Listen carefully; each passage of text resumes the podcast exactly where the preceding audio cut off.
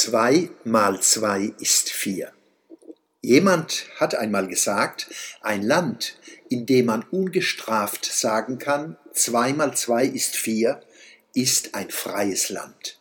Mehr braucht es nicht. In Deutschland wie auch anderswo gerät unter dem Druck chronischer Krisen die elementare Freiheit zu sagen, was ist, zunehmend in Bedrängnis.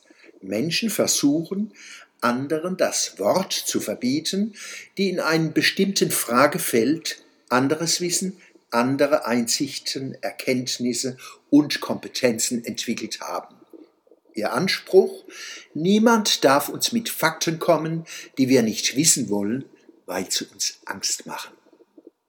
Wörter, Tatsachen, Zusammenhänge, Zahlen und Daten, die nicht in die eigene Weltsicht passen, werden unter Tabu gestellt. Überbringer unwillkommener Nachrichten werden ausgegrenzt. Was sich hier vollzieht, geht viel tiefer als die Einschränkung von Meinungsfreiheit. Tatsachen sind keine Meinungen. Sie können falsch erfasst und falsch mitgeteilt werden.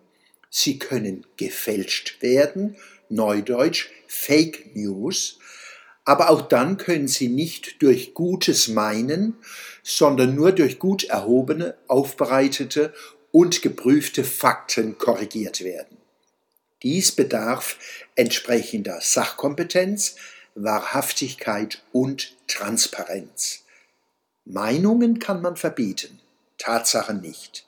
Je mehr wir diese verdrängen, umso machtvoller treten sie eines Tages hervor. Wer das Erfassen und Verbreiten von Fakten unterbindet, beraubt sich selbst und andere der Möglichkeit, ihre Ursachen und Wirkungen zu analysieren, zu bewerten und daraus Problemlösungsmöglichkeiten abzuleiten. Zum Glück gibt es auch noch Menschen, denen demokratische Gepflogenheiten kostbar sind und die den Dialog suchen, um die Welt besser zu verstehen. So hat ein Leser der Wochenblattkolumne vom 26. Juli 2018 rege, rege, rege mich wissen lassen, dass er nicht an eine menschengemachte Klimakrise glaubt. Wir Menschen seien viel zu klein, so gewaltige Prozesse wie das Klima ernsthaft zu beeinflussen. Er glaubt, dass da andere Gewalten am Werk sind, viel größer als alles Menschengemachte. Auch hält er die aktuelle Datenbasis für viel zu schmal, um Diagnosen und Prognosen zu erstellen, auf die Politik weltweit mit wenig fundierten, hektischen und teuren Maßnahmen reagiert.